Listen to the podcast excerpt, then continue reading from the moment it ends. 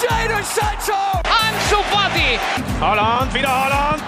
2-0! It's Martinelli and he scored! Mira, mira, mira, mira, Lemar para!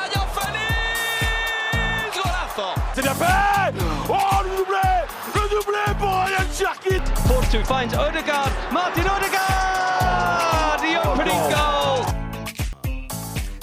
Bonjour à toutes et à tous, bienvenue dans le Formation Football Club, très heureux de vous retrouver pour une quatrième saison, et oui déjà, l'émission continue, continue de faire son petit bonhomme de chemin, j'en suis ravi. Dans ce podcast, on parle toujours des jeunes joueurs, des éducateurs des centres de formation. Qui dit reprise dit forcément retour de la Ligue 1. Comme chaque année, j'ai réuni une équipe d'experts pour parler de la Ligue des Talents, des Kitike à Openda en passant par Le Penant et Karamoko Dembélé. On va tout vous dire des jeunes têtes d'affiche de cette nouvelle saison. Pour m'accompagner donc aujourd'hui, il est partout en ce moment, il a notamment rejoint l'équipe du soir pour parler de scouting il connaît par cœur les U17 de Vancouver. C'est Kevin, alias FlexScout sur Twitter. Comment tu vas, l'ami?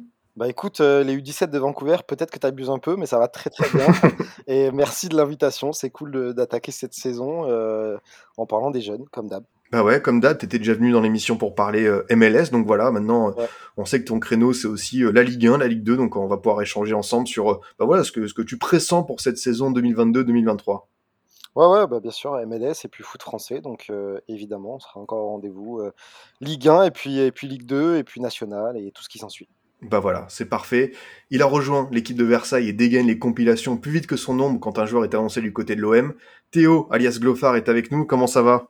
Salut Adrien, bah écoute, ça va super et toi? Bah écoute, moi ça va. Euh, Les Girondins sont en Ligue 2. On a fait euh, notre parcours, notre chemin de croix est terminé.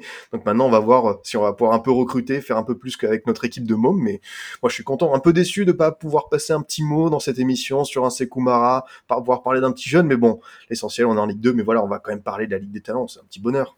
Oui, oui, c'est le principal. Après, après ces, ces quelques semaines de galère pour les Girondins, enfin la, la décision euh, positive euh, pour, euh, pour le club et enfin se projeter sur, euh, sur une année de Ligue 2 qui commence dès ce week-end. Donc euh, ça va, ça va très vite.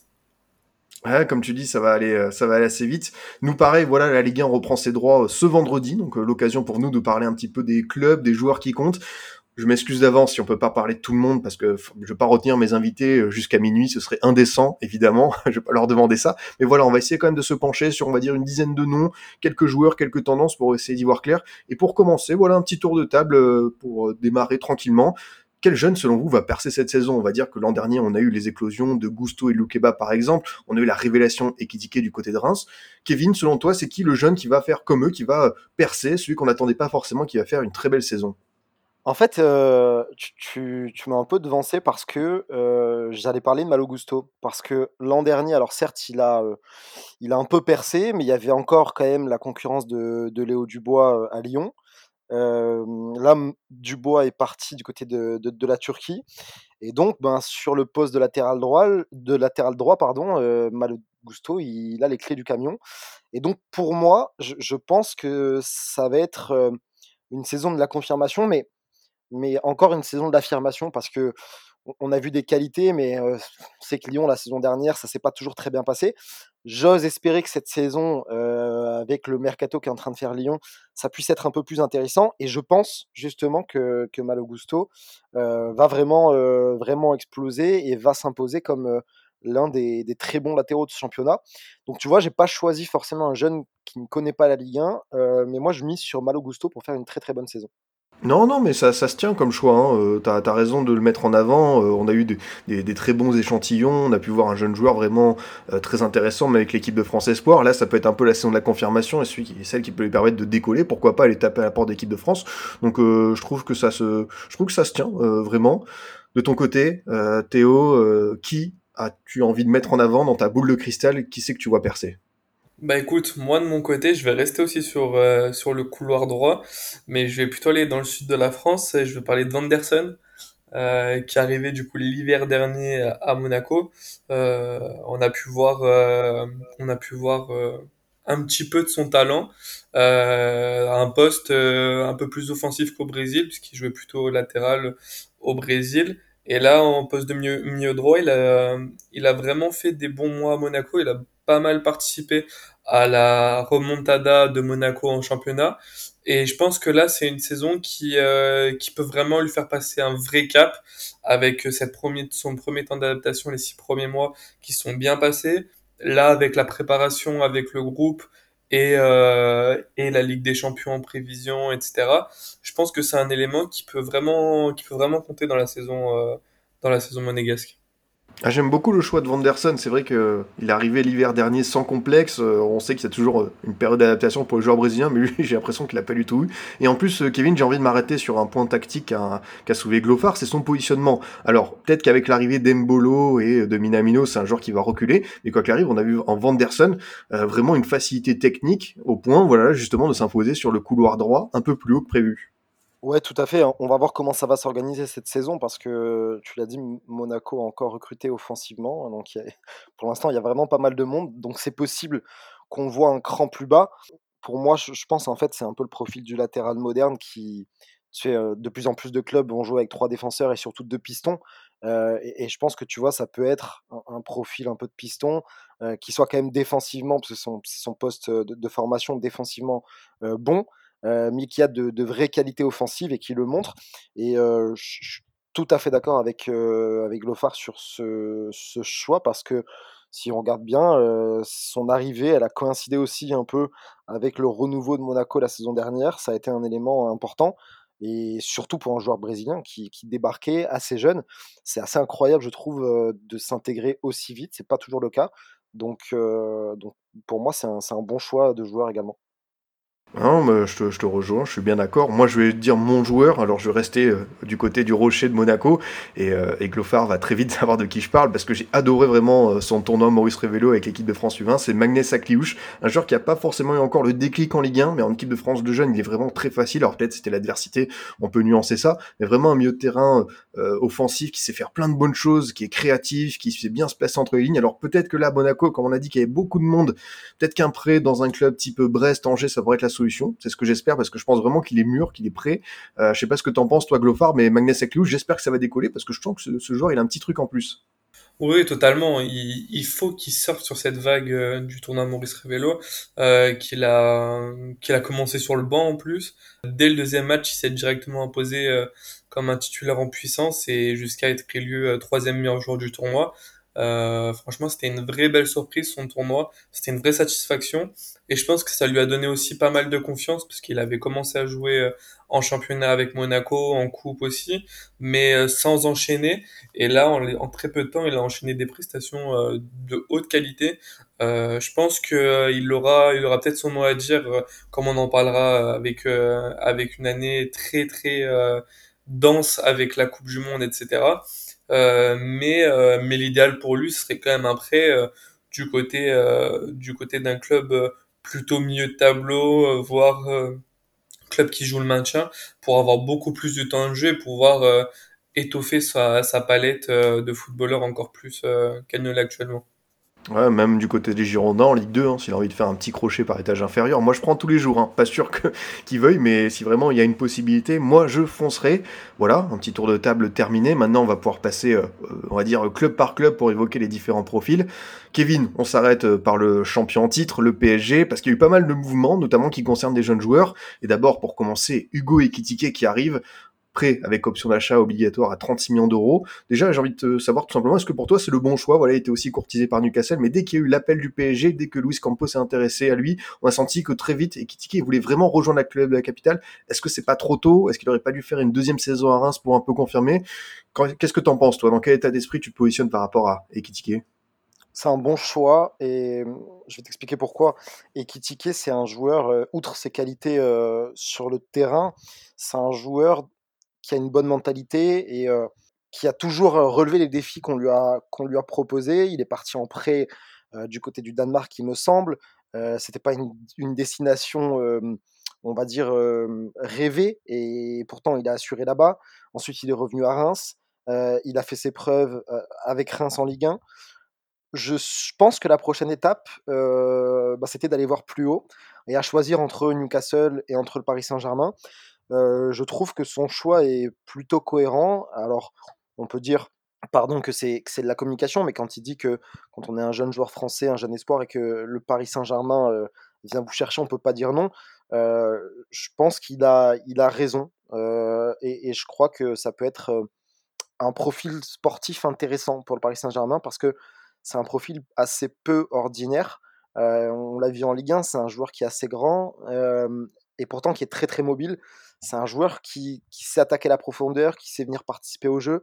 Il a une palette que je trouve assez large et une marge de progression qu'il est tout autant. et pour moi, c'est un, bon choix pour le Paris Saint-Germain. Et même du côté du Paris Saint-Germain, on se plaignait que le PSG ne recrute pas en France, que le PSG ne, ne, prenne pas de jeunes joueurs. Là, ils ont fait les deux. Voilà, on a un jeune joueur français en France. donc pour moi, c'est gagnant-gagnant et j'espère que ça va le faire. C'est aussi ça, euh, Théo, la, la, patte un peu Luis Campos, c'est se tourner vers ce genre de profil auquel on peut se dire finalement c'est peut-être un peu trop tôt pour le PSG, mais lui il est convaincu de leur potentiel. Il se dit bah autant foncer maintenant, on va dire à 35 millions d'euros, plutôt qu'attendre d'ici un ou deux ans qu'il est percé ailleurs pour le faire venir à 70 ou 80 millions d'euros. Oui, moi je rejoins totalement l'avis de, euh, de Kevin. Hein. Euh, il a attendu Paris, c'était euh, c'est un choix mûrement réfléchi, parce qu'il aurait pu partir à Newcastle euh, beaucoup plus tôt dans le mercato. Et je pense qu'il a eu raison de partir à Paris euh, pour sa progression, continuer à avoir un certain confort entre guillemets dans le championnat avec euh, qui connaît, qu'il a où il a déjà joué et performé et, et en même temps s'entraîner avec avec des joueurs qui sont parmi les meilleurs au monde notamment à, à son poste euh, avec euh, avec Kylian Mbappé. Donc euh, je pense que c'est c'est un bon choix de carrière et c'est aussi une passe Luis, Luis Campos parce qu'on on imagine très fortement qu'avec un Leonardo, euh, ne serait jamais venu, n'aurait jamais été appelé par le PSG. Mais en tout cas, tant qu'il est à Reims, peut-être plus tard, mais, mais euh, c'est un choix intelligent de la part de Paris de sécuriser euh, les, euh, ce type de joueurs qui, jouent, qui jouent dans le championnat de France et qui ont un, un, fort potentiel parce que, parce que même si voilà, ils, ont, ils ont mis beaucoup, beaucoup d'argent pour des joueurs qui ne le méritaient peut-être pas forcément en l'état, là, on sent vraiment une stratégie beaucoup plus mesurée dans dans l'investissement. Et, euh, et je pense que celui de Hugo Ekechike est, une bonne chose pour eux. Et puis, si, si je peux me permettre, euh, c'est un joueur de juste 20 ans qui n'a pas non plus une expérience euh, forte et grande au niveau professionnel. Et je pense qu'en restant à, à Paris, qui est à quoi une heure de train de, de Reims, voilà, il y a la famille dans le coin. Je pense qu'il peut continuer à grandir dans un cadre plutôt confortable. Ça aurait pu être plus dur à Newcastle. Alors, on, on, manquera pas de respect à la ville de Newcastle, mais je pense que le, cadre de vie est, pas le même. Donc, je pense que s'il est bien encadré, et, et je sais qu'il l'est, ça peut faire quelque chose de, très bien pour, le Paris Saint-Germain. je, je, suis d'accord avec vos opinions, vos avis sur le cas euh, Ekitike. Pour continuer un petit peu ce, mercato orienté vers la jeunesse, Théo, il y a aussi Vitinha qui est arrivé, ce jeune milieu de terrain euh, du FC Porto. On a dédié une émission à lui pour un peu parler en plus en profondeur de son profil. Je voulais juste savoir toi ce que t'en pensais, parce que c'est un joueur euh, qui suscite la curiosité. On parle de lui un peu comme le, le Verratti des années 2020. Euh, est-ce que tu es d'accord avec ce constat ou est-ce que tu penses qu'il faut être un peu plus prudent?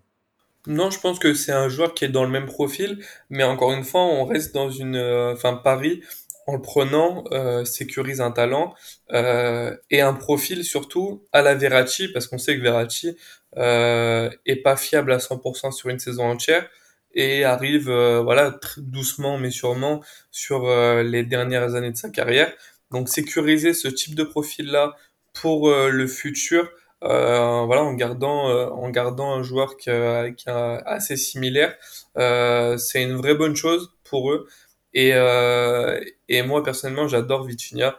Donc, euh, donc je suis, euh, je suis assez fan du joueur. Je pensais pas qu'il allait, euh, qu'il allait partir euh, dans un top club cet été. Paris a, a sauté sa clause libératoire et c'est tant mieux pour lui parce qu'encore une fois, euh, ayant un profil similaire à Verratti, il pourra apprendre avec un des joueurs qui, qui est sûrement un des meilleurs dans, dans ce profil-là à son poste. Donc encore une fois, dans une optique de progression, euh, je pense que c'est une bonne chose pour lui. Il sera peut-être pas titulaire indiscutable, il sera très certainement dans la rotation, mais euh, il va pouvoir monter en puissance euh, au fil au fil de la saison, au fil des matchs, parce que voilà, on sait très bien qu'il aura du temps de jeu étant donné que Verratti est pas fiable, mais en même temps, il pourra progresser avec lui, prendre ses conseils, etc. C'est un, c'est un bon choix de carrière pour lui, euh, je pense. Ouais, je suis d'accord. Je pense que c'est vraiment le bon move, le bon deal pour lui. Euh, c'est franchement, c'est un joueur que j'ai hâte de voir, notamment sur la scène européenne, comment il va un peu se développer. Pour terminer cette page euh, parisienne, euh, Kevin, je me tourne vers toi parce qu'il y a un joueur. Au moment où on enregistre cette émission, il est toujours parisien, mais il a annoncé du côté de Rennes, de Nice, de Leeds. C'est Arnaud Kalimwendo. Et j'ai envie de savoir, c'est quoi le problème avec Kalimwendo? Pourquoi est-ce qu'on lui donne pas sa chance au PSG Alors, on a le sentiment quand même qu'il fait un peu les, les, les fruits, il fait les frais de cette mauvaise gestion sportive où il y a des joueurs qui ont tellement un gros salaire qu'on peut pas les faire partir comme Draxler, comme Icardi. Du coup, c'est Kalimundo qui paye un peu les pots cassés. Mais j'ai le sentiment, enfin, qui pourrait apporter à ce PSG. Enfin, c'est pas interdit d'imaginer euh, euh, tester une saison parce que c'est un jeune joueur encore. Donc pourquoi on lui laisse pas sa chance? Ben, moi, je suis assez d'accord avec toi et, et j'irais même euh, plus loin en étant beaucoup plus catégorique. Euh, pour moi, cette saison, Paris doit garder Ekitike et Kalimundo en attaque et doit absolument se débarrasser d'un Icardi. Voilà, je pense que Ekitike, Kalimundo, avec, on, le sait, derrière, hein, il y a Mbappé, euh, il y a Neymar, il y a Messi offensivement, mais je pense que si tu gardes ces deux jeunes, c'est pas incompatible, euh, c'est pas les mêmes profils, et donc c'est intéressant parce que tu peux peut-être t'adapter à, plusieurs animations. Euh, mais pour moi, ils doivent garder les deux, euh, et ils doivent se débarrasser de, joueurs qui sont actuellement des poids pour le Paris Saint-Germain. Alors c'est malheureusement plus facile à, dire qu'à faire, hein, arriver à se débarrasser d'un joueur qui est sous contrat, euh, qui veut respecter son contrat, bah, c'est parfois compliqué. Euh, mais bah, si j'étais le Paris Saint-Germain, euh, si j'étais Luis Campos, je, pense que j'essaierais de conserver Kalimundo euh, aux côtés d'Ekitike. Voilà, je pense qu'il y a la place pour les deux. Paris va jouer toutes les compétitions. Je crois que tous les deux pourraient avoir du temps de jeu. Donc moi, je serais voilà, d'avis de, de, garder les deux. Ah, bah écoute, moi je rejoins ton opinion. Pour, euh, je voulais terminer cette page parisienne sur Kalimwendo, mais j'ai quand même envie de dire un petit mot, Théo, sur peut-être l'un des jeunes joueurs qui va avoir du temps de jeu cette saison. Qui sait, c'est Warren Zaire-Emery qui, a réalisé, qui a réalisé une bonne préparation euh, du côté du Japon, qui reçoit les louanges de Christophe Galtier. Alors, c'est un tout jeune joueur, il n'a que 16 ans, mais est-ce qu'on pourrait pas assister à un peu un, un record de précocité? Je me souviens d'Aouchiche qui jouait déjà en équipe première du PSG à l'âge de 16 ans, qui a fait quelques apparitions. Est-ce que ce serait pas le cas pour euh, Zaire-Emery Tellement on sent que parmi la génération qui a remporté l'Euro 17 avec Matistel, c'est vraiment le joueur au-dessus du lot. Oui, totalement. Il a fait. Euh, on parlait de d'Akliouche. Lui, justement, euh, a fait un excellent Euro 17. Euh, il a survolé l'Euro et euh, justement a surfé sur, euh, sur cette vague de confiance, etc. pour bah, en stage avec le PSG jusqu'à recevoir beaucoup de louanges de, de Christophe Galtier par, son, par son talent. Donc je pense qu'il sera vraiment, je pense vraiment qu'il sera dans la rotation, même s'il est très jeune il y a quand même une certaine maturité dans son jeu, etc., qui est assez, euh, assez flagrante. Et encore une fois, il y a beaucoup de joueurs de, au milieu de terrain qui sont annoncés sur le départ à Paris. On pense à Herrera, à Wijnaldum. Alors on parle, il est toujours, euh, toujours à Paris. Euh, entre autres, Gay aussi. Euh, et on sait que, ah, encore une fois, Verratti est pas forcément le plus fiable. Donc euh, je pense qu'il aura du temps de jeu il sera peut-être pas très conséquent, mais rien que le fait pour lui d'être euh, d'être dans le groupe pro au quotidien, euh, ça va lui faire en, ça va le faire vraiment vraiment passer un cap euh, et on va, je pense qu'on va assister peut-être pas cette saison, mais la saison prochaine à, à quelque chose de, très fort s'il continue sur cette lancée. Moi, je voulais juste réagir rapidement. Je pense qu'en fait, le temps de jeu de, de joueur va peut-être dépendre aussi de, du déroulé de la réussite de la saison de, Christophe Gatier. On a un entraîneur qui arrive pour le plus gros challenge de, de sa carrière d'entraîneur pour le moment. On sait qu'il est attendu au tournant et lui aussi sait qu'il est attendu au tournant. Euh, je crois que si la saison se passe bien euh, à tous les niveaux, euh, on pourrait voir Emery prendre un peu de temps de jeu en sortie de banc. Euh, je pense que si c'est un peu plus compliqué dans le jeu, euh, si les résultats euh, suivent pas forcément, notamment en, Ligue des Champions, je pense que ça sera un peu plus dur parce que Galtier voudra peut-être se, concentrer sur des cadres. Donc à voir. Pour moi, ça dépendra aussi du déroulé de la saison. Non, non, mais c'est une bonne lecture euh, de comment ça peut se dérouler, se décanter pour euh, Zahir Emery. On verra un petit peu euh, s'il aura sa, chance dès cette saison, mais quoi qu'il arrive, on a le sentiment que c'est un gros gros talent du PSG, du football français. Pour continuer ce tour d'horizon des clubs, j'ai envie qu'on parte du côté du sud-est du Dauphin avec l'Olympique de Marseille. Euh, J'ai envie d'avoir un premier sentiment de ta part, Théo, sur l'une des recrues jeunes de cette équipe phocéenne avec Isaac Touré, qui arrive en provenance du Havre, pareil, défenseur international U19 français, qui arrive avec un sacré gabarit déjà, plus de plus de 2 mètres. Euh, Qu'est-ce que tu penses de ce joueur? Est-ce que ça peut être quelqu'un qui s'impose assez vite? Euh, Pourquoi pas euh, en tant que central gauche dans, dans la défense d'Igor Tudor? Est-ce que tu penses qu'il va avoir euh, cette opportunité? Comment tu sens un petit peu sa saison, sa première saison à l'OM je pense que c'est euh, c'est un bon recrutement déjà parce que c'est un joueur qui qui rentre dans le dans le projet de jeu et dans le projet tout court de, de l'OM. Euh, après, moi, je reste euh, très mesuré par rapport euh, à certaines réactions, etc., à son sujet concernant les matchs amicaux. Euh, je pense que il aura du temps de jeu. Pour moi, il, il faut pas qu'il soit titulaire indiscutable euh, parce que c'est encore bien trop jeune, enfin bien trop jeune dans dans la maturité, dans l'enchaînement des matchs, dans euh, voilà dans une saison qui va être très charnière pour l'OM avec la Ligue des Champions, euh, les attentes très haut, très haut placées, euh, ça va être euh, ça va être compliqué même si voilà Luan Pérez est parti donc ça lui laisse entre guillemets un, un petit champ libre. Euh, mais personnellement je pense que il vaudrait mieux qu'il soit dans la rotation dans un premier temps plutôt qu'être considéré directement comme un titulaire parce qu'il a un talent mais il y a encore beaucoup de choses à gommer euh, dans, dans son jeu. Et, euh, et à, à, un certain niveau, à ce poste aussi important euh, qui va être assez euh, découvert entre guillemets dans le sens où euh, l'OM devrait jouer très offensive, très, très offensif. Euh, ça risque d'être compliqué pour lui. Donc, donc personnellement, je pense que le mieux pour lui serait d'entrer dans une rotation au départ et, euh, et, pour, et comme ça s'acclimater beaucoup plus facilement à l'enchaînement des matchs, à la pression, à, au, au niveau d'exigence qui, euh, qui augmente de quelques crans par rapport au Havre. Mais pour, euh, sur du moyen terme, c'est une, une vraie bonne recrue. Pareil, tout à l'heure, euh, j'ai parlé d'un souci avec euh, Kalimwendo. On sent qu'il y a un peu la même chose avec Bamba Dieng, à voir euh, d'ici la sortie de l'émission comment la situation de l'attaquant sénégalais évolue. Euh, Kevin, est-ce que tu comprends un petit peu ce qui se passe autour de Bamba Dieng? On a senti un joueur qui avait fait vraiment des progrès. Tout n'est pas parfait, évidemment, mais passer comme ça un peu dernier dans la hiérarchie des attaquants de l'OM, c'est surprenant. Moi, j'ai un sentiment un peu bizarre euh, au sujet de sa situation, dans le sens où on parle pas forcément d'un futur crack mondial. Euh, je dis pas que ce sera un des meilleurs attaquants de la planète, mais par contre pour moi c'est un jeune quand même très intéressant et il a l'air de faire les frais totalement du changement de, coach, peut-être aussi du changement de projet de jeu, mais même avec un changement de projet de jeu, alors peut-être que Théo pourra réagir parce que il, il suit Marseille de beaucoup plus près que moi, mais je trouve que c'est quand même étonnant, voire sévère, de, le voir relégué au, je sais pas, quatrième, cinquième rang en attaque, si, on considère que du coup devant lui il y aurait Bakambu, il y aurait Milik, il y aurait Luis Suarez, il y aurait peut-être même Dimitri Payet. Ça me paraît un peu, un peu sévère. je trouve que ce serait peut-être un gâchis de s'en séparer. Après on sait, que Marseille a des besoins financiers.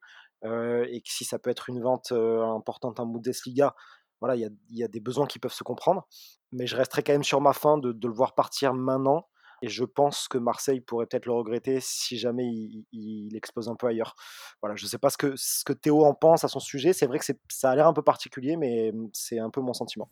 Bah écoute, moi personnellement, euh, je suis assez déçu de, de la tournure de, que ça prend parce que euh, voilà comme tu l'as dit c'est pas euh, c'est pas un phénomène mondial mais euh, c'est un joueur qui qui peut performer à très haut niveau à l'avenir et qui est encore très jeune. Voilà c'était sa première vraie saison entre guillemets en, en pro. Il a montré des très belles choses et, et le voir relégué au cinquième rang parce qu'il considère Payet comme un attaquant à part entière axial en tout cas euh, je trouve ça vraiment dommage.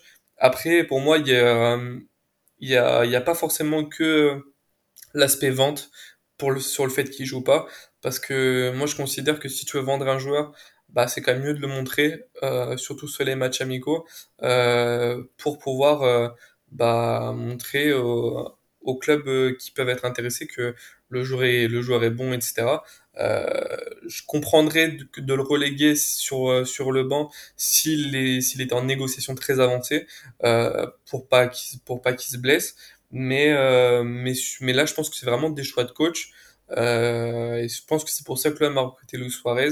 Euh, je m'en doutais, mais euh, au fond de moi, j'espérais que euh, l'arrivée de Luis Suarez condamnerait pas euh, Bamba Dieng, mais c'est, ça a l'air, d'être le cas. Et c'est vraiment dommage parce que pour moi, c'est un attaquant qui peut très bien être euh, numéro numéro 2 voire numéro 3 sans, sans aucun problème euh, et qui peut clairement exploser en plus une année de Coupe du Monde où euh, où il sera peut-être titulaire avec le Sénégal suivant s'il part de l'OM en prêt ou en, ou en vente euh, s'il joue, il performe, il peut être titulaire en pointe euh, en sélection sénégalaise.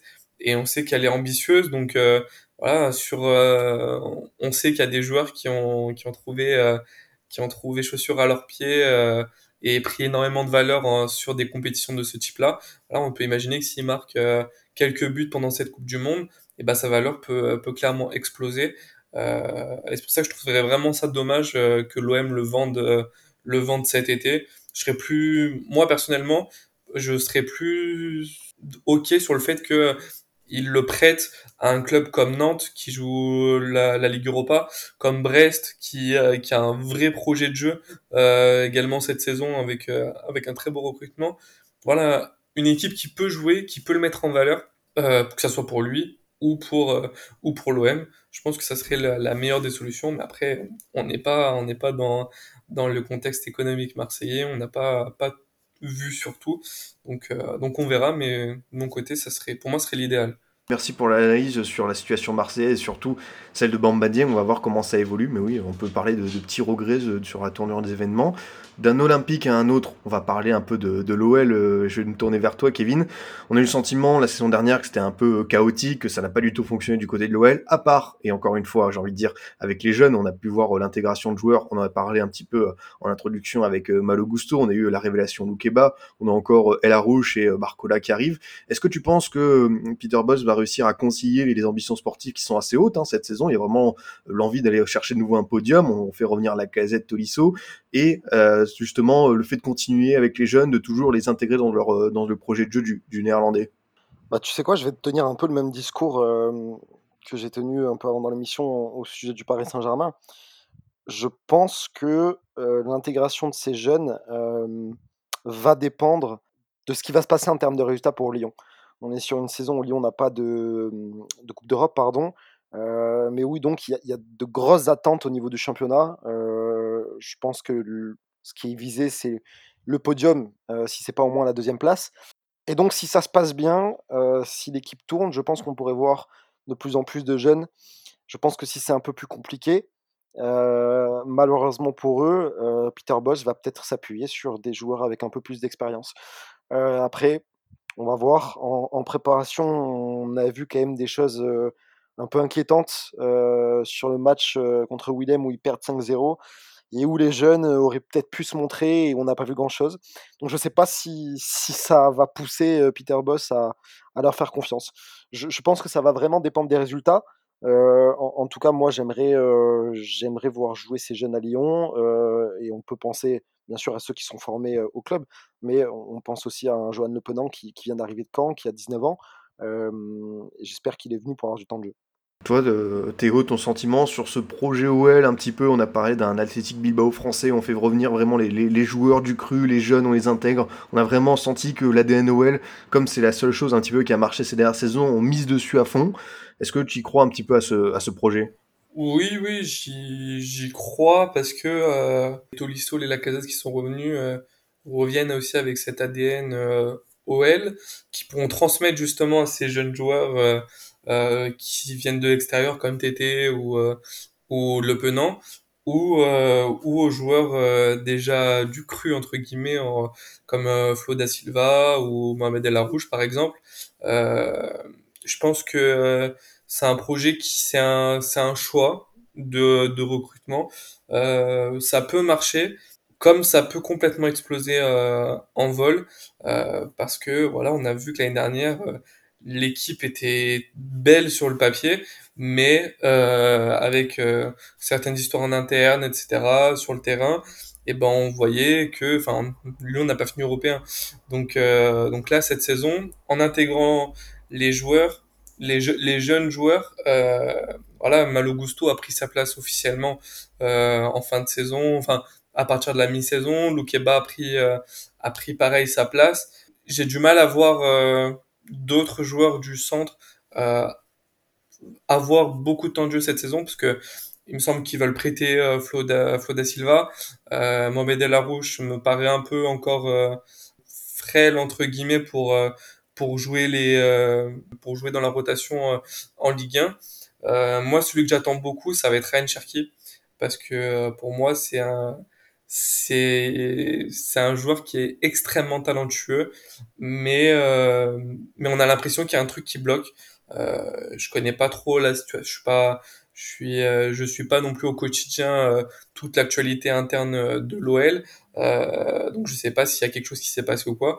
Mais, mais voilà, on a un sentiment qu'il y a quelque chose qui bloque, que ce soit dans dans son temps de jeu ou même quand il est sur le terrain, on le sent un petit peu parfois bridé ou ou pas dans la bonne mentalité pour, pour pouvoir avoir encore plus de temps de jeu. Euh, moi, j'attends beaucoup de lui parce que pour moi, c'est un vrai, vrai talent. Euh, mais, euh, mais avec le recrutement que Lyon, que Lyon a fait, j'espère qu'il pourra augmenter son, son professionnalisme et son, et son niveau de jeu pour gratter encore plus de temps de jeu que la saison dernière. Non, c'est vrai que Cherki, euh, on attend beaucoup, on sent que ça patine un petit peu. Euh, on va voir, on va voir comment ça peut fonctionner pour lui, parce qu'il y a d'autres jeunes qui arrivent, qui eux peut-être sont jouent plus simple. Hein, on l'a vu en préparation, j'ai vu notamment que voilà, si c'est un joueur qui parvient un petit peu à fluidifier son jeu, peut-être que ça ira mieux, notamment dans ce que demande Peter Boss. Euh, pareil, Kevin, j'ai envie de me tourner vers toi parce que tu connais bien la Ligue 2. On a une recrue qui vient de ce championnat avec Le Penant en provenance de Caen. Est-ce que tu peux nous parler un petit peu de son profil, à quoi s'attendre? Parce que c'est un joueur qui est une curiosité j'ai envie de dire. Hein, voilà, c'est quelqu'un qui annonçait vraiment comme un milieu de terrain, un peu comme la doublure de Cacré. Toi, euh, qu'est-ce que t'en dis de, de Le Penant Ouais, c'est, un joueur que j'avais euh, observé déjà en, Ligue 2 et euh, pour ceux qui suivent la Ligue 2, donc lui il était avec Caen, c'est pas un inconnu puisqu'il a joué vraiment pas mal de matchs au milieu de terrain dans un espèce de double, double pivot au milieu avec Jesse Deminguet qui, qui lui aussi pourrait rejoindre la Ligue 1 en mois d'août mais pour le Penant, en tout cas, c'est un profil milieu défensif, pas un très grand gabarit. donc peut-être que je pense qu'il faudra un temps d'adaptation, peut-être physiquement, parce qu'il y a quand même un gap entre la Ligue 2 et la Ligue 1. et, et, donc, c'est pas un joueur, je pense, qui est appelé à, à être titularisé tout de suite. tu l'as dit, je pense que le rôle de doublure d'un Cacré, ce sera très intéressant. Surtout que je pense que dans le profil, c'est quelqu'un qui se rapproche de ce que fait Maxence Cacré. il a une vision du jeu et une manière d'arriver à se retourner et à vraiment casser une ligne, soit par la passe, soit même par la course progressive, qui est assez bluffante. très disponible au terrain, très mobile. il sait activer les bons espaces. il sait trouver la passe dans l'intervalle. c'est pas un joueur qui a des grosses statistiques offensives pour l'instant, et parfois, malheureusement, on l'a vu avec Cacré, qui a été la cible de critique la saison dernière. on lui reprochait parfois de ne pas être assez décisif, mais c'est pas forcément leur rôle. Voilà, c'est pas ce qu'on attend d'un Maxence Cacré de marquer des buts, peut-être un peu plus de faire des passes décisives. Et encore, moi je pense que c'est l'activité au milieu de terrain, l'activité dans la récupération, l'activité à la, création, l'activité dans, dans l'équilibre. Et on sait qu'en Ligue 1, les transitions sont très importantes. Et avoir ce genre de joueur qui va équilibrer le milieu, que ce soit en transition défensive, offensive ou en transition offensive, défensive, je pense que c'est primordial. Donc voilà un peu le profil. J'espère que, Peter Bosch va lui donner du temps de jeu. mais pour moi, c'est un, vrai espoir de cette saison. Ouais, je, suis, je suis emballé par, ta description. on l'avait vu avec l'équipe de France U20 lors du tournoi Maurice Révélo, c'était pas, pas ça, on va pas se mentir. Hein, c'était quelqu'un qui avait quand t'as des joueurs qui sont euh, en instance de transfert, pareil pour Ekitike, euh, tu sens que ça les concernait pas trop malheureusement, mais sur ce qu'il a montré en Ligue 2, sur euh, voilà les, premiers pas en préparation, on sent que c'est quelqu'un qui peut apporter à l'OL. Donc ouais, on a envie de suivre ça très concrètement. Pour passer au club suivant, euh, déjà on a parlé pas mal de jeunes joueurs, et là c'est vrai que lui il a fait l'actualité parce que il a moins de 90 minutes en Ligue 1 et il a signé pour 30 millions d'euros au Bayern. Je parle bien sûr de Matistel, euh, jeune attaquant de 17 ans, vainqueur de l'Euro 17 avec les Bleuets. On parle d'un transfert assez conséquent. Euh, Qu'est-ce que t'en penses toi Théo? Est-ce que c'est démesuré? Est-ce que c'est logique? Est-ce que c'est vrai quand on voit ses performances, quand on voit le potentiel du garçon, on peut comprendre que le Bayern se dise ok c'est bon moment, on fonce sur lui, euh, peu importe s'il n'y a pas non plus une grosse expérience en pro, on est convaincu du potentiel du garçon. Bah écoute, comment comment expliquer ça? C'est choquant dans le sens où euh, mettre autant d'argent pour un joueur qui a qui a à peine quelques minutes en pro, qui euh, qui n'est pas majeur, etc. Euh, ça fait partie des joueurs les plus chers de l'histoire euh, mineure. Euh, je crois que c'est derrière Vinicius et je crois qu'il est un, je sais plus s'il est au-dessus ou en dessous de euh, C'est en dessous euh, de Rodrigo également, je crois. en dessous de Rodrigo. Ouais, voilà. Donc, euh, donc top 3. Après, extrêmement talentueux. C'est, euh, c'est, euh, sur le choix de joueur, c'est euh, excellent pour le, pour le Bayern parce que voilà, c'est un, c'est, ça peut être un des futurs, euh, un des futurs à son poste. Euh, autant d'argent, c'est très bien vendu pour, euh, pour Rennes dans le sens où, bah, il, il, il rapporte quand même, je crois que c'est 35 millions. Alors qu'il a, qu'il a très très peu joué en, en Ligue 1, aussi talentueux soit-il. Euh, donc oui, c'est choquant pour le prix, mais euh, en réalité, en termes de, même pour lui, euh, on sait, le foot, ça va, ça peut aller très vite. Euh, demain, il peut se faire les croiser, plus jamais revenir euh, à, un, à un certain niveau.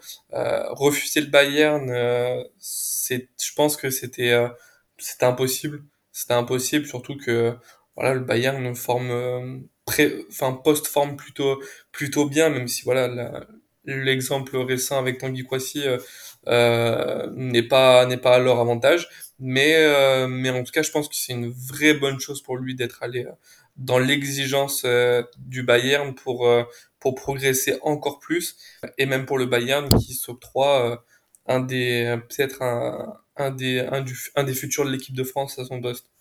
Non, je te, rejoins sur l'analyse. C'est vrai que ça peut paraître surprenant par rapport au timing, par rapport à l'expérience de Matistel.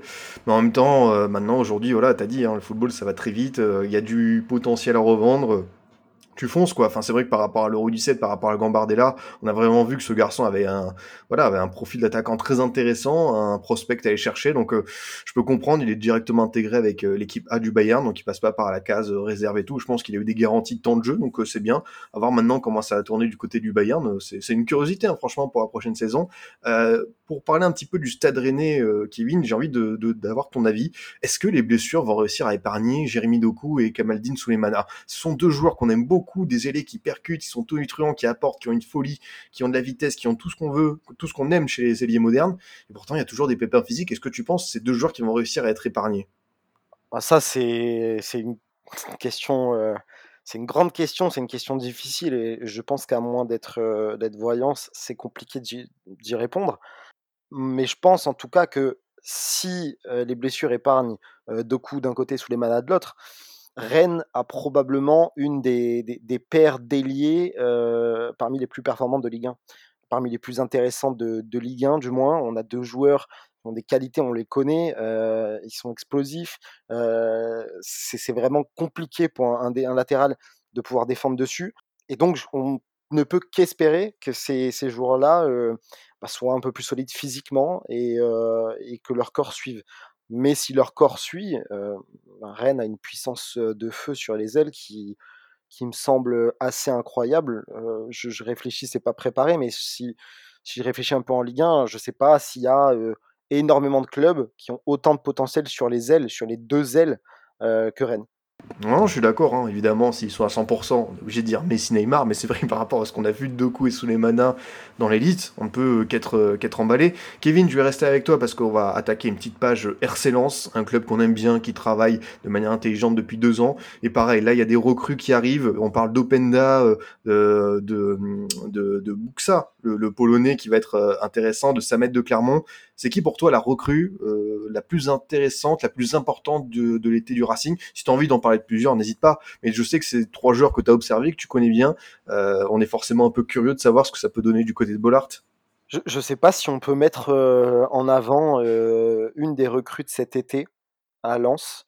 je pense, et tu l'as souligné, ce qu'il faut mettre en avant, en fait, c'est le travail de, du staff, c'est le travail de la cellule de recrutement, et c'est le travail du club tout simplement, puisque on a l'impression que, et ça devrait être la normalité, mais ça l'est pas toujours, mais on a l'impression que tout est anticipé. tout est anticipé dans le sens où on a par exemple Jonathan Klaus qui est parti, et il y avait déjà un deal qui était ficelé avec Jimmy Cabot au même poste. on a Doucouré qui est parti, on a Boulsamet qui est arrivé, on a eu Kalimwendo qui, qui est parti devant, Corentin Jean, même s'il a moins joué, qui est parti en MLS. On a Adam Buxa et Loïs Openda qui sont arrivés on peut citer aussi Samba hein, dans, les buts après la, grave blessure de, de. Donc en fait, moi, ce qui me, ce qui me plaît, c'est surtout que tout est anticipé.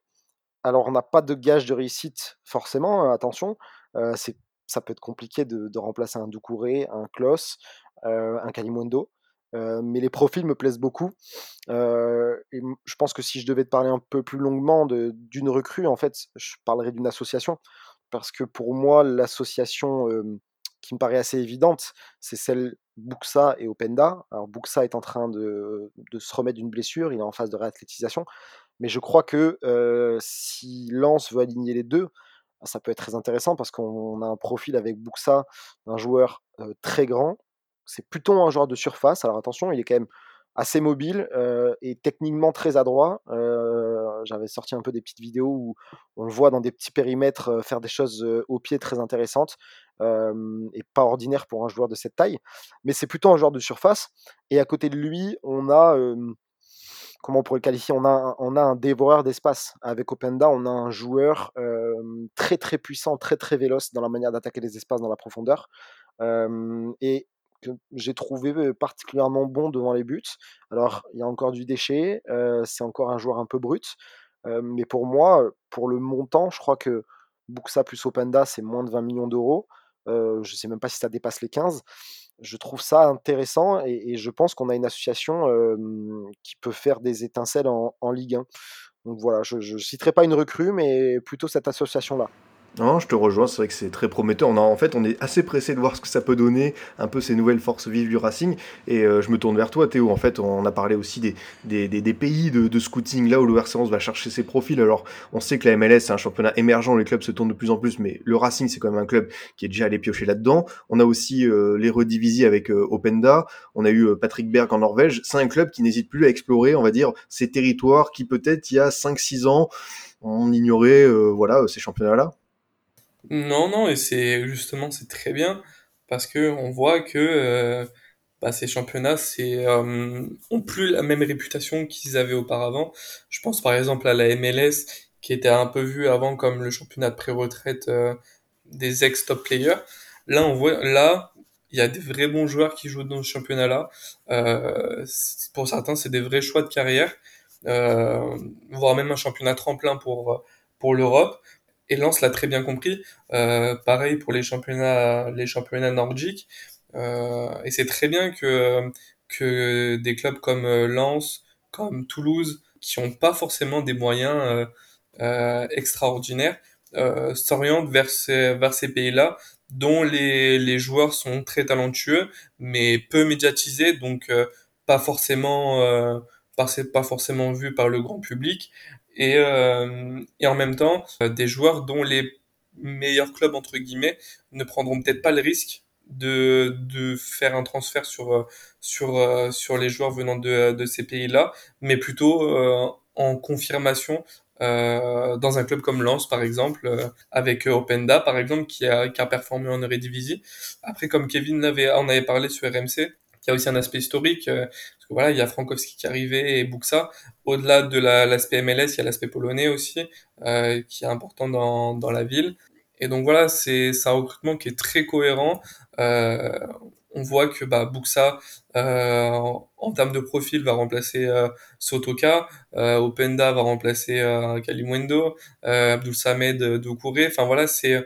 Mais on reste sur les mêmes sur les mêmes profils. On, une personne, euh, je presque envie de dire euh, lambda, peut très bien comprendre le recrutement de, de certains joueurs en termes de profil et se dire ah oui non mais lui c'est sûr que c'est la même chose enfin c'est le même profil etc et euh, qui va peut-être améliorer l'effectif aussi euh, comparé à d'autres clubs des fois qui euh, qui changent complètement d'une année à l'autre de de, de, euh, de type de profil. Lance est très cohérent très cohérent là-dessus et comme l'a dit Kevin anticipe énormément son recrutement ce qui fait que euh, les joueurs ne sont pas surpayés et en même temps euh, arrivent très vite et ne sont pas pris au dépourvu.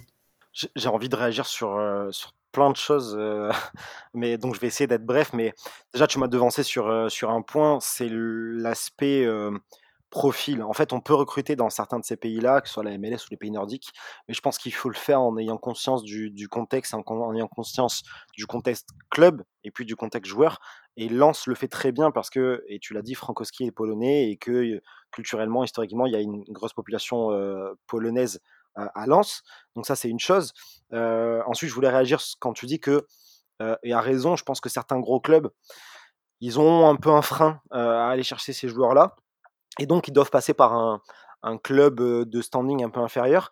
Je crois qu'on a eu un bon exemple il y a deux ans quand Birger Melling est arrivé de Rosenborg pour aller à Nîmes. Euh, à l'époque, c'est euh, un million d'euros. Et on sait que un ou deux ans avant, euh, Bordeaux notamment euh, s'était renseigné sur le, Norvégien. Mais à ce moment-là, Bordeaux avait quand même un peu de doute euh, et donc ils n'étaient pas partis dessus au final. Et puis réussi à Nîmes, l'intégration se passe super bien parce que en quelques quelques semaines, le joueur parle français. le joueur s'intègre très très bien sur la pelouse, ça va très bien aussi. Et donc, un an plus tard, il signe à Rennes pour 3 millions, euh, il joue une compétition européenne, et, donc ça se passe bien. Donc, je pense que c'est le profil qui est euh, important à, à cerner.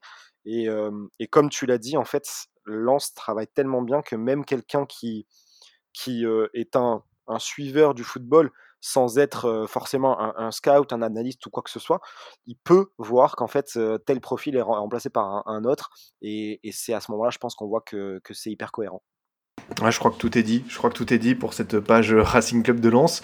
On va se tourner vers euh, un profil, un joueur qui peut être, pourquoi pas, une révélation, mais en tout cas, c'est quelqu'un qui suscite la curiosité, on va pas se mentir. Karamoko Dembélé du côté de Brest, c'était un prodige annoncé du côté du Celtic, ça n'a pas totalement décollé, il a fait quelques apparitions en pro, mais il a une grave blessure qui a gêné sa progression la saison dernière. Il arrive libre en provenance voilà, d'Écosse.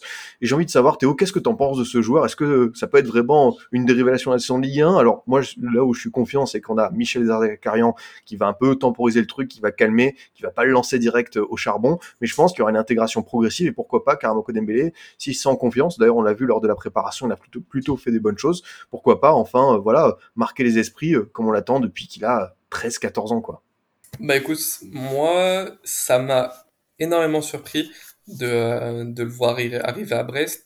Euh, parce que j'ai pas forcément suivi après son parcours euh, en détail euh, après euh, après la précocité qu'il a eu et que tout le monde le connaît grâce à grâce à cette précocité là le voir arriver à Brest ça m'a étonnamment et ça m'a vraiment surpris mais c'est c'est un gros travail de de la de la direction brestoise et et la cellule de recrutement sur le mercato et enfin je parle en général là pour le coup. Et, euh, et l'arrivée de Karamoke Dembélé c'est un vrai pari. Euh, il devrait pas être titulaire euh, normalement. En tout cas il est pas annoncé titulaire euh, euh, sur euh, sur les les, les premières compositions cheap mais c'est un joueur qui aura qui aura son mot à dire dans la saison. Voilà il, il, il va avoir cette image de de joueur avec presque ex-crack entre guillemets pour certains alors qu'il est encore hyper jeune euh, mais il va pouvoir se relancer tranquillement dans un contexte très serein avec un club qui travaille de mieux en mieux et qui a envie de, de peut-être plus jouer que le maintien euh, et de s'assurer peut-être euh, un mieux tableau beaucoup plus aisément cette année, ainsi de suite, en prévision de, du, euh, du futur stade qui arrive. Euh, pour moi, c'est un, un vrai bon choix de carrière, je m'y attendais pas, mais, euh, mais franchement, je pense que pour lui, pour sa progression, etc., être dans un climat plus calme, euh, sortir un peu aussi de sa zone de confort, parce qu'il a, voilà, il a toujours eu cette image euh, au Celtic, etc., auprès du, du grand public. Euh, là, voilà, se, se, se développer à Brest avec Michel Derzakarian, comme tu dis. Euh, je pense que ça peut être bien. Et puis si euh, s'ils arrivent à faire Samba Diallo avec euh, qui en essaie, ça peut être euh, ça peut être les, les deux belles surprises du mercato peut-être en, en Ligue 1. Ah, T'as bien raison de mentionner Samba Diallo, qui est euh, encore, euh, au moment où on parle, à l'essai du côté de Brest, mais qui est un, il est très intéressant en Youth du côté du Dynamo Kiev. Voilà, ils ont fait euh, deux petits coups comme ça sur le mercato sans qu'on parle trop d'eux, donc pourquoi pas, franchement, c'est Paris sur l'avenir, ça me plaît beaucoup. On parle de Paris et forcément, Kevin, on va devoir parler d'un club qui remonte dans l'élite et qui a fait très bonnes choses à l'étage inférieur. J'ai bien envie de parler de Toulouse, à la fois le travail de data, de scouting, mais aussi en misant sur sa formation. Alors on a déjà vu les Amidadli, les Manu Koné. Là, on va avoir, on va découvrir les Rouault, les Ngoumou. Est-ce que tu peux nous parler un petit peu de ce projet toulousain qui mélange à la fois la modernité, mais aussi cette confiance dans sa jeunesse? Et je trouve que c'est plutôt positif. L'équipe a pas trop changé par rapport à celle qui, qui a terminé championne de France. Est-ce que c'est plutôt un bon signe de la stabilité pour, pour remonter dans l'élite? Bah, c'est un sujet très intéressant et euh, je l'avais un peu abordé euh, sur RMC parce que c'est quelque chose qui me tient à cœur et je trouve que ce que fait Toulouse est, est super intéressant parce que comme tu l'as dit, euh, donc on a un projet euh, moderne, donc avec évidemment euh, de la data, et en même temps on a un club qui, qui respecte sa formation. et le mélange des deux donne quelque chose de très bien. Toulouse a su s'entourer aussi des bonnes personnes. on ne peut pas parler de Toulouse sans citer le travail de, Brendan McFarlane, qui était avant responsable du scouting pour la France à Brentford et qui est maintenant responsable de la cellule de recrutement de Toulouse et qui fait un, travail tout simplement incroyable dans le sud-ouest. et puis, comme tu l'as dit, il y a la formation. Alors, euh, on a eu des Aminadli, on a eu des Manu euh, on a eu des euh, Antistes qui ont aussi été vendus. Et à chaque fois, ils sont bien vendus. Et je pense que quand tu mets ton, ton projet de jeu en valeur, même avec des recrues qui viennent des quatre coins du monde, eh ben, tu peux valoriser tes joueurs et même tes joueurs formés au club. Et c'est ce qui se passe. et je crois que cette saison, on va voir comment ça se passer parce qu'il y a encore quatre descentes et ça peut être, ça peut être compliqué. mais je crois que Toulouse fait encore un recrutement intéressant avec Abouklal, avec Dalinga. Alors ça reste, ça reste des paris, mais c'est des paris intéressants et Toulouse en fait tout simplement suit une ligne de conduite et une ligne de travail. j'ai un peu peur des, des départs avant, la, avant la fin du mois d'août. Parce qu'on sait qu'il y a des Branco Van Den Boomen, euh, il y a des, des Spearings, il y a des Ricili, des joueurs qui ont été primordiaux en Ligue 2 et qui auront peut-être des, sollicitations durant les 3-4 prochaines semaines. Donc on va voir le, le, groupe qui arrive à conserver ou pas Toulouse. mais pour moi, c'est une, pas une curiosité parce que je les connais, mais ça va être une curiosité en Ligue 1 parce que c'est plus du tout le Toulouse qui, qui a été descendu. mais en tout cas, tu fais bien de le souligner que le travail est respecté, la formation est respectée, et on a quelque chose d'intéressant avec Toulouse. Ouais, forcément, très content de voir que voilà, le, travail aboutit, que ce nouveau projet, voilà, je pense que la descente en Ligue 2 leur a fait du bien, changer un peu leur, leur, leur fusil d'épaule. je pense vraiment c'est un club qui, qui, a appris de ses erreurs et qui maintenant a un projet moderne, donc je trouve ça positif. Tu veux rajouter quelque chose, Kevin? Je réagis tout de suite sur ce que tu as dit, la descente leur a fait du bien et parfois, euh, quand un club, alors, je suis désolé, je vais, je vais parler de Bordeaux pour tu le peux, coup. Tu peux le faire, tu peux le faire, t'inquiète. Je suis désolé, mais tu vois, quand euh, un, club un peu historique de Ligue 1, parce que bon, Toulouse, euh, on, oublie qu'il y a eu des très bons résultats. Hein. Il y a une quatrième place il y a un peu plus de dix ans. C'est quand même une des grosses villes en France qui a pas forcément un des, clubs historiques, mais c'est quand même un club qu'on connaît en Ligue 1. Quand il y a un club qui descend, parfois on dit bah, la descente va leur faire du bien. mais je crois que certains ne connaissent pas ou connaissent mal la Ligue 2. La Ligue 2, c'est un championnat très très difficile. Et pour s'en sortir, euh, il faut être très fort. Euh, il y a des clubs qui, coulent derrière. Hein. Euh, regardez Nancy qui vient de, descendre en national. donc au contraire, ben, je, pense que Toulouse fait partie un peu des exceptions et des clubs qui ont su très bien travailler. J'espère que, Bordeaux, que Saint-Etienne suivront le même chemin. mais voilà, voilà, vraiment souligner le fait que c'est pas facile et que Toulouse l'a très bien fait. Non, t'as bien raison de rajouter ce petit mot parce que voilà, on a plusieurs clubs, enfin on a vraiment une Ligue 2 avec plein de clubs qui étaient en Ligue 1 il n'y a pas si longtemps que ça et que les projets mettent euh, un peu plus de temps peut-être à, à décoller que Toulouse et que voilà, il y a peut-être un, virage qui n'a pas été pris assez drastiquement. On verra ce que ça donnera pour, euh, pour euh, l'étage inférieur. Juste avant de terminer, peut-être de donner deux, trois noms comme ça qui nous plaisent, je voulais, Théo, que tu nous donnes ton sentiment quand même sur un bon retour qui fait normalement plaisir, celui de Lucien Favre du côté de Nice, un entraîneur joueur avec sa philosophie et surtout quelqu'un qui avait développé à l'époque pas mal de talent du côté des Aiglons. Euh, on a notamment, bah voilà, je pense à, un Boudaoui, euh, je pense à un Raré-Silier, euh, l'ailier roumain qui est arrivé. On a normalement Alexis Beka, Beka quand on enregistre, qui a dû signer du côté de Nice. Qu'est-ce que tu penses toi un peu de ce retour de Lucien Favre et de sa politique envers les jeunes? Je pense que c'était sûrement un des meilleurs choix pour Nice en termes en termes de coach pour l'après Galtier, parce que voilà, on va pas se mentir, à Nice, en termes de de jeu pur, en, en puriste du football, euh, c'était pas c'était pas hyper plaisant de regarder euh, regarder Nice jouer. Au contraire de justement euh, Lucien Favre euh, qui sait mettre en valeur euh, ses joueurs grâce à, grâce à sa philosophie de jeu et, euh, et c'est très bien et c'est très bien parce que Nice en avait besoin parce que voilà des joueurs pense à Calvin Stengs à, Bilal Brahimi à Hicham Boudaoui aussi que que tu as cité euh, ces joueurs là qui étaient euh, pour moi mal utilisés dans le sens où euh, où ce que on, ce que ce qui était demandé à ces joueurs-là ne correspondait pas, pour moi en tout cas, à ce que ce qu'ils peuvent en tirer de mieux. Euh, et je pense que Lucien Favre va très bien le faire. Là, on a vu qu'il il compte il compte sur Bilal Brahimi en en attaquant de pointe.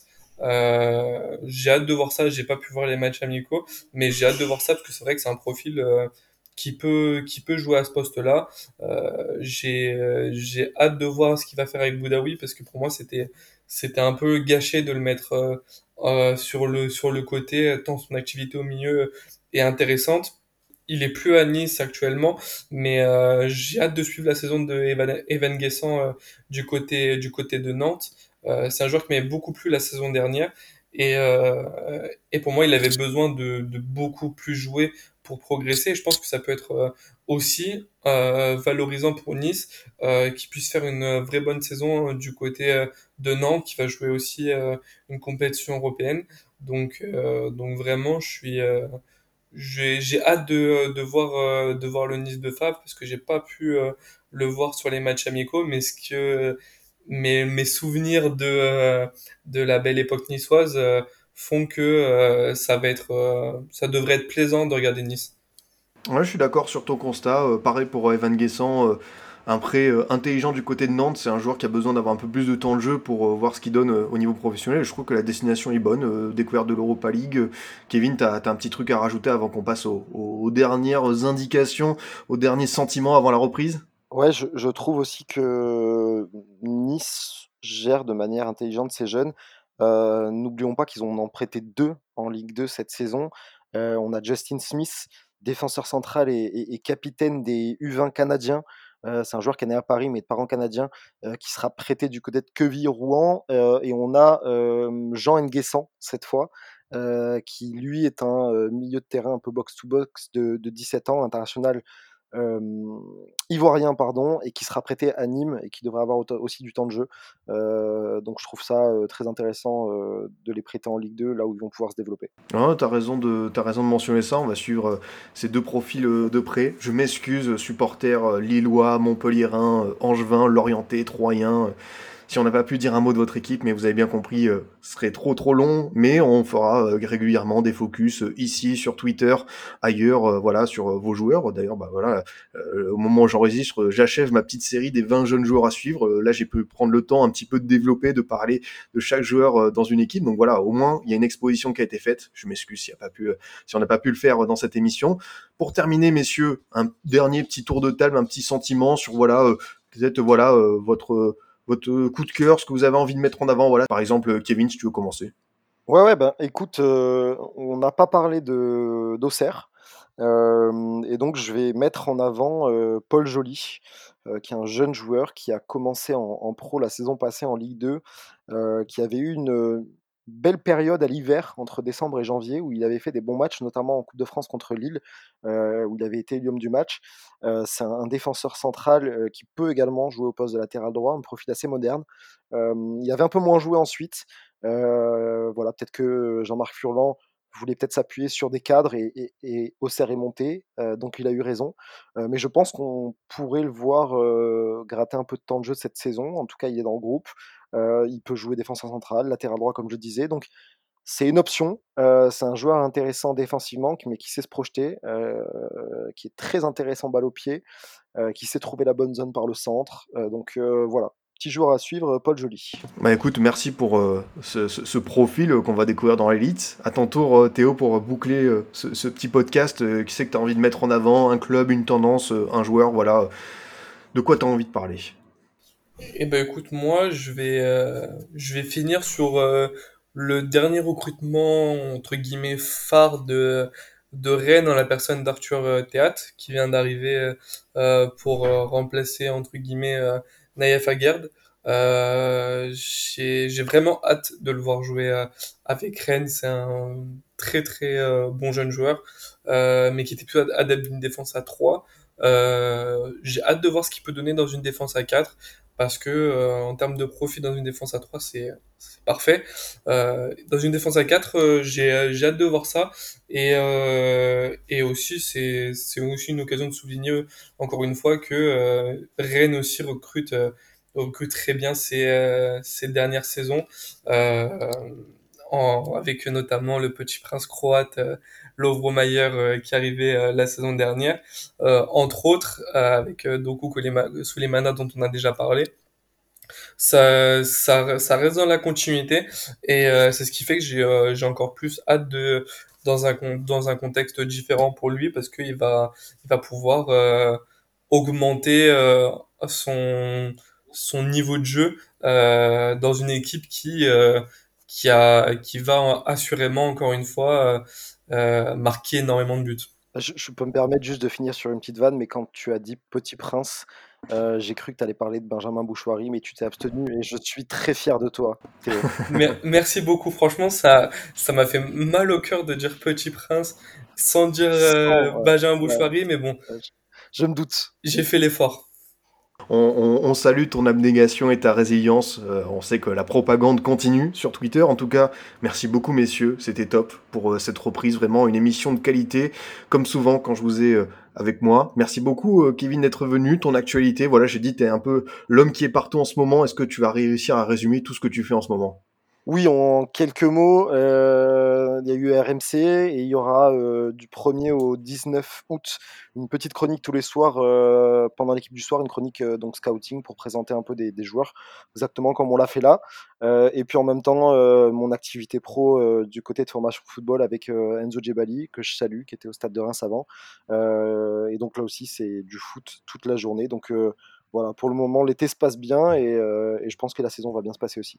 Bah écoute, c'est tout ce qu'on c'est tout ce qu'on te souhaite en tout cas. Théo de ton côté, je l'ai dit, euh, Versailles, la remontée en nationale, très beaucoup. Ça a pris euh, ça a pris Lens, l'ancien euh, du Dynamo Kiev des Pays-Bas. Ça nous a ramené à la Coupe du Monde 2014. Donc voilà, belle aventure avec avec le club de Versailles cette saison. Ouais ouais, ça va être une une vraie belle expérience professionnelle et humaine que je vais vivre cette saison et que j'ai bah, j'ai déjà commencé et que j'ai hâte de, de poursuivre en championnat. Euh, c'est vrai que le transfert, enfin l'arrivée de Jermaine Lens a, a beaucoup fait parler, euh, mais euh, mais c'est c'est un vrai. C'est en plus il est très sympa parce que j'ai j'ai pu j'ai pu le, le croiser du coup et il est il est très gentil.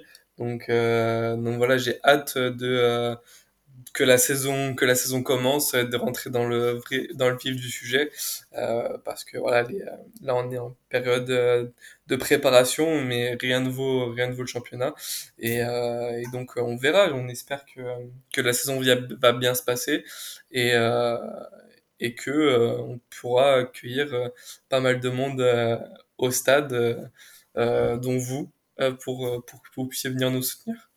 Bah écoute, ouais, on va suivre attentivement cette saison nationale euh, de Versailles. Euh, beau projet, on avait suivi avec attention leur épopée en Coupe de France. Euh, ça, ça donne envie en tout cas de voir comment ça se développe. Pour terminer, messieurs, je vous souhaite euh, bonne continuation et merci beaucoup d'être venus dans Formation FC. C'est toujours un plaisir de vous recevoir, Kevin et Théo. Eh ben, merci à toi et puis euh, bonne saison. Merci, merci à toi Adrien encore une fois pour l'invitation, c'est c'est vraiment top et bonne saison euh, bonne saison à Bordeaux. je sens le petit rire euh, sarcastique, on va voir très, très vite comment ça va tourner ça.